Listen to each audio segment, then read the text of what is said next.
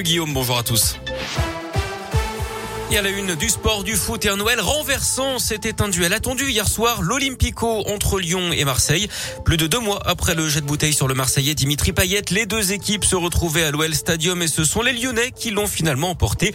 Très diminués sur le papier, ils se sont imposés dans les dernières secondes face au Phocéen Sébastien Réglet. Ah oui, et ce n'est pas volé, même si le début de partie pouvait laisser craindre le pire aux Lyonnais. 11 minutes de jeu et déjà 1-0 pour Marseille. La première période était globalement dominée par les visiteurs et difficile alors d'imaginer l'OL renverser la tendance. Les absences de nombreux joueurs comme Awar ou Paqueta n'aidaient pas.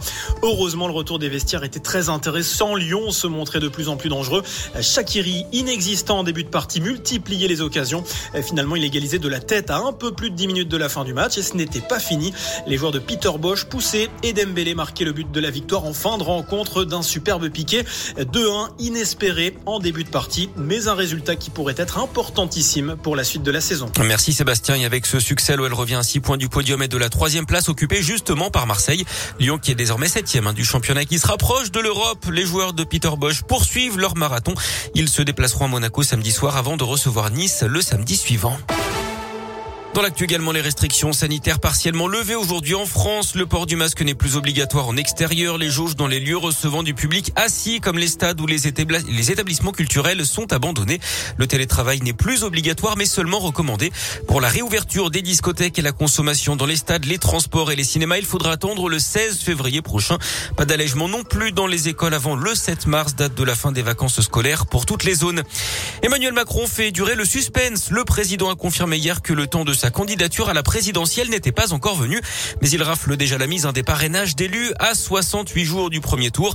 Il dit vouloir d'abord gérer la crise sanitaire et la situation géopolitique, notamment la situation tendue entre la Russie et l'Ukraine. Si le contexte est favorable, il pourrait se déclarer entre le 10 et le 20 février. Une grosse saisie dans la Loire. Mardi dernier, une perquisition a eu lieu dans un garage situé à Saint-Julien-Molin-Molette. Plusieurs armes et des munitions ont été retrouvées. Les enquêteurs ont également mis la main sur 36 kilos de résine et d'herbe de cannabis, 4 kilos de cocaïne, 3 kilos et demi de méthamphétamine, près de 180 000 euros ainsi que plusieurs véhicules volés ont été saisis. Le locataire du garage a été interpellé et placé en, en détention provisoire. L'homme de 35 ans reconnaît avoir servi de nourrice à des trafiquants mais il exclut toute participation personnelle au trafic.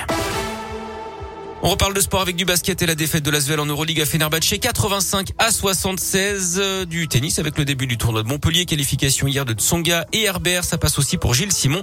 Fin de l'aventure en revanche pour Hugo Gaston et Corentin Moutet. Et puis le coup d'envoi officieux des JO d'hiver à Pékin. La cérémonie d'ouverture n'aura lieu que dans deux jours mais les premières épreuves débutent aujourd'hui. Et ça commence avec le curling. 3000 sportifs hein, sont réunis pour ces Olympiades qui vont durer 15 jours